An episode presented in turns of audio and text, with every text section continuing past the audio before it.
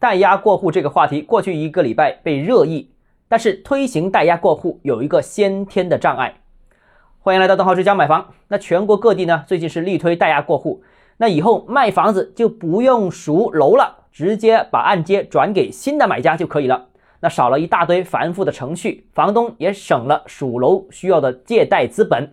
那二手房流通将全面提速。这两天呢，到处都是代押过户的新闻，大家对这个事的期望，我认为稍微有点过高了。首先呢，这毕竟不是行政规定，不是要求各家银行强制执行的，代押过户还是纯粹的商业行为，多了政府的协调而已。代押过户业务到底是做还是不做，依然有商业银行根据自身的情况自行决定，这个是根本。其次呢，银行间的借贷利率呢不同，可能导致。新贷款客户和旧贷款客户之间的利率存在利差，评估办法的不同呢，也有可能影响放款的额度、放款的年限。银行经营目标的不同呢，对接纳代押过户的态度也可能存在根本性的差异。所以啊，银行怎么做代押过户，弹性空间很大，不同银行都不同。更重要的是，银行都想自己的客户申请贷款，谁都不想贷款客户提前还款。